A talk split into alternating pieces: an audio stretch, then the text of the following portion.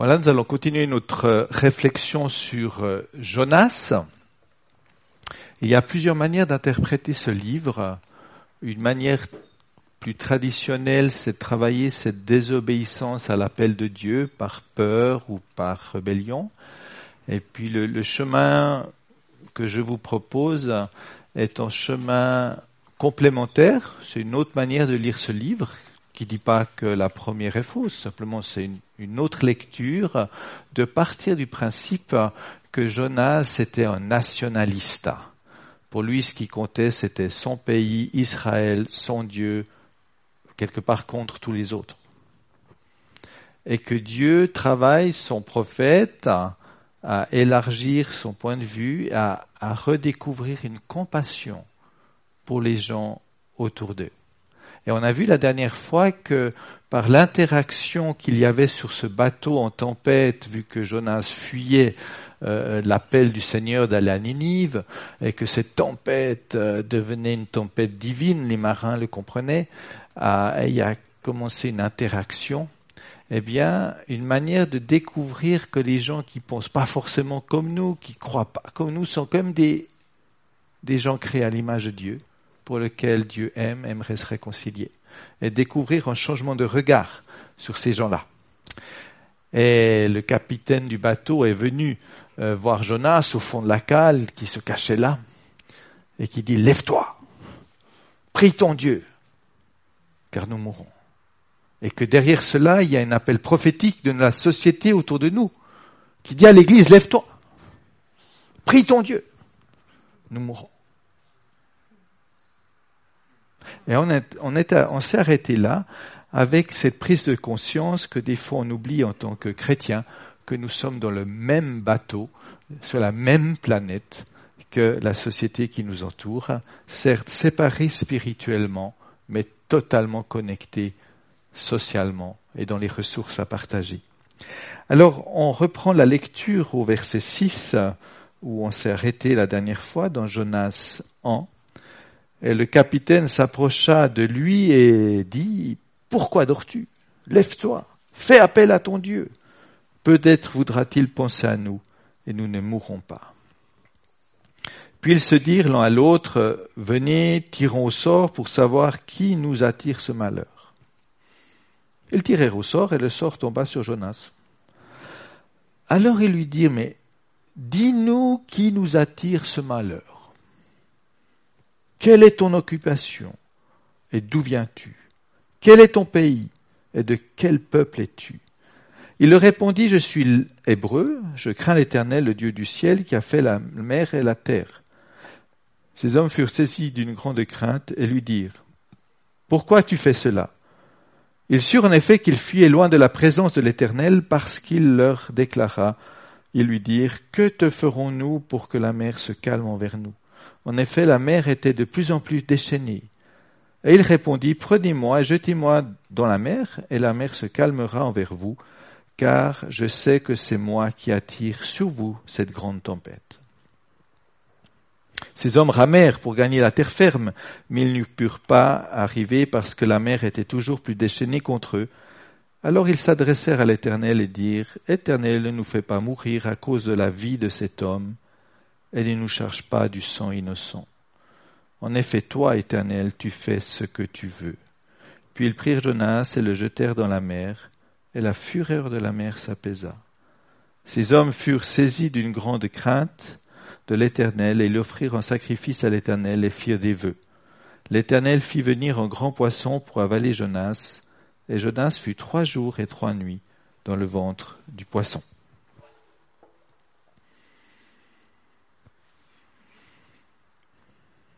Les marins comprirent que la tempête n'était pas juste un coup de tabac sur cette Méditerranée, mais qu'il y avait un problème divin derrière.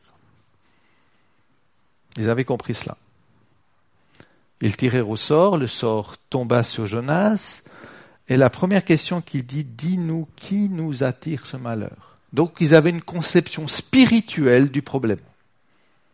On a de la peine à le comprendre, nous, dans le 21e siècle, après 200 ans d'humanisme en Europe, hein, où le monde spirituel n'existe plus, en tout cas pas dans les livres d'école.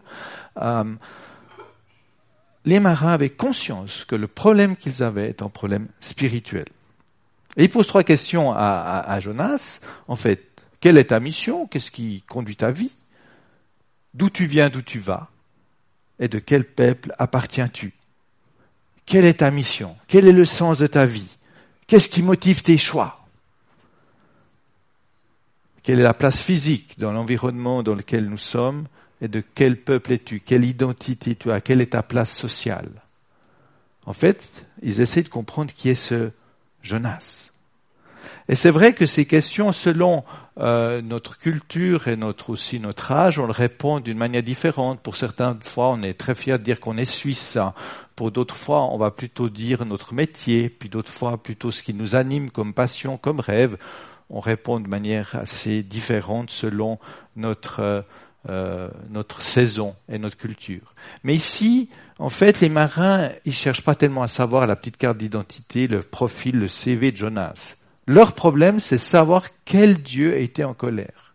Et vu que le sort est tombé sur Jonas, c'est le Dieu de Jonas. Et en fait, la réelle question qu'il pose à Jonas, c'est à qui es-tu? À quel Dieu es-tu? Vu que ce Dieu est en colère, puis qu'on doit trouver une solution avec cette tempête, à quel Dieu appartiens-tu?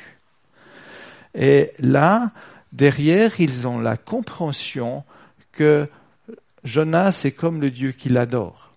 Ils ont cette compréhension de, quelque chose de très lié entre la divinité et l'adorateur. Ils ont cette compréhension-là. Alors ça paraît un petit peu moyenâgeux pour nous, superstitieux, parce que on pense plus comme ça maintenant dans notre société. Et on a tort. C'est vrai qu'on n'adore plus le dieu Mercure à l'époque des Romains, des Phéniciens, ce temps de cette histoire aussi, chacun avait ses, dieux. Chaque commerçant avait ses dieux, chaque ethnie avait ses dieux, chaque classe sociale avait ses dieux, chaque peuple avait ses dieux, et puis il fallait toujours s'arranger avec tous ces dieux. Donc le problème, ce dieu-là qui a de la tempête, on ne sait pas qui c'est, donc on cherche à, trouver le chemin. Alors c'est vrai que nous, on ne dort plus le dieu Mercure. Mais quelle est la place de la rentabilité de l'argent dans notre société? Quel choix nous faisons dans notre société pour gagner plus d'argent? Combien de postes sacrifiés, combien de vies de famille sacrifiées simplement pour travailler plus, pour gagner plus, pour trouver plus de choses? Donc on est dans une société qui continue d'adorer Mercure. Mais simplement, il s'appelle plus comme ça. Puis vu qu'on adore, on devient ce qu'on adore, ben, ça nous influence. Et dans ce sens-là, nous qui sommes chrétiens, nous sommes créés à l'image de Dieu, ce qui veut dire que nous sommes appelés à vivre comme notre Créateur. Et là, les marins lui posent une colle parce que Jonas est appelé à être comme son Créateur, donc d'avoir compassion de tout le monde. Puis c'est seulement, c'est seulement ce qu'il veut pas. Il veut juste avoir compassion d'Israël. Et là, on doit se poser la question où on en est. Les marins nous posent cette question. Mais en fait, quel Dieu adores-tu? À qui tu obéis? Qu'est-ce qui motive tes choix? Et là, on ne parle pas de la confession de foi, on parle de la réalité de notre cœur, de nos vies. À qui appartiens-tu? Dans la gestion de ton temps, dans la gestion de tes pensées, dans la gestion de tes finances, dans la gestion de tes, choix, qui réellement tu sers? À qui appartiens-tu? Et, tu, et si c'est pas en Dieu, tu te mets en orbite avec un autre Dieu, quel que soit le nom. Mais tu sers quelqu'un et tu appartiens à quelqu'un. À quel Dieu appartiens-tu? Et cette question que, que les marins posent à Jonas, et nous les pose aussi. Le texte nous le pose aussi à nous. À qui appartiens-tu? Alors c'est clair que tout très vite, par notre éducation religieuse, on appartient à Jésus. Bon. Alors on devrait ressembler comme Jésus. À qui on ressemble? On ressemble au Dieu qu'on adore. C'est ce que les marins nous disent.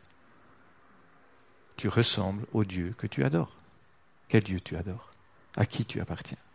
C'est les questions que, qu'ils essayent de comprendre pour savoir quel Dieu calmer. Alors ce qui est intéressant pour Jonas, c'est de, derrière ce vibrant appel, lève-toi, nous mourrons, sauve-nous, enfin que le Dieu que tu sers peut nous sauver, Jonas il fait rien. Il fait rien, il répond pas. Après, il y a le tirage au sort, et là, il est démasqué. Alors là, il commence à parler. Il commence à se mettre en route. Mais il faut comprendre que nous faisons partie, on est en face d'un juif.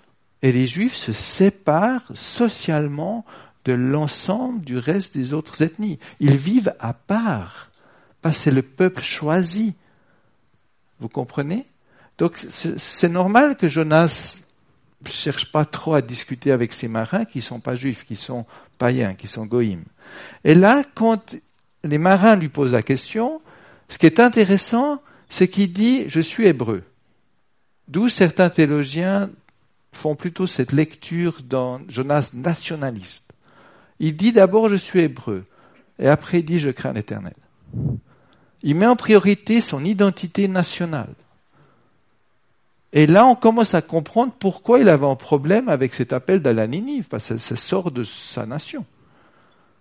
Ninive ne fait pas partie d'Israël, donc ça ne m'intéresse pas. Il met cette position d'abord de, euh, de, son, de son identité. Et c'est là aussi qu'on commence à comprendre les difficultés que nous pouvons avoir dans notre vie chrétienne si, en premier lieu, il n'y a pas notre relation avec le Père. Peut-être avec certaines valeurs bibliques qui sont très bien. Mais on n'est plus dans une relation, on est dans une religion. Et on défend cette religion. Euh, au Gospel Center, on avait le privilège d'avoir en tant que membre Noémie Stephen. Noémie Stephen est actuellement pasteur à la Vallée, à l'Église réformée. Et puis, je la suivais un peu dans ses études de théologie à Genève. Et puis, elle faisait toute une étude sur euh, euh, la place de la femme et le ministère féminin dans les réveils américains du 19e siècle. Et la découverte qu'elle a fait, qui l'a choquée, c'est que les mêmes églises qui étaient contre le ministère féminin c'était les mêmes églises qui étaient pour l'esclavage et contre son abolition. C'est historique, enfin là. Puis ça l'a beaucoup troublé. Et que des fois, pour des, des fidélités à des convictions ou à une doctrine ou à une... On dépasse Dieu quelque part. On reflète plus son caractère parce qu'on défend notre position. Et en défendant notre position, on exclut les autres et on les juge. Et on voit d'abord leurs défauts, avant de voir leur qualité d'image de Dieu. Hein, le petit test qu'on a fait avec les Sherpas dimanche passé. On a beaucoup de peine à voir des qualités en des gens qui vivent pas comme nous, selon certains critères, et pourtant qui sont l'image de Dieu. Satan connaît ton nom, mais t'appelle par ton péché. Dieu connaît ton péché, mais t'appelle par ton nom. Donc, quand nous appelons les gens autour de nous par leurs péchés, aussi graves et choquants soient-ils, nous sommes dans le camp de l'ennemi. Mais quand, reconnaissant qu'il y a des dysfonctionnements, on continue de les appeler par le nom, tu es une personne créée à l'image de Dieu, quelle que soit ta vie dysfonctionnelle. Nous sommes dans le camp de Dieu qui amène la compassion. Donc derrière cette confrontation de marins, des marins et de Jonas, il confronte un prophète décentré, où il sert plus ses idées nationales et religieuses que le Dieu vivant qui a compassion de l'ensemble. Donc là, ça nous parle aussi en tant que chrétiens. Qu'est-ce que nous défendons? Est-ce qu'on défend des valeurs ou est-ce qu'on vit Dieu? Est-ce qu'on vit la relation avec Dieu?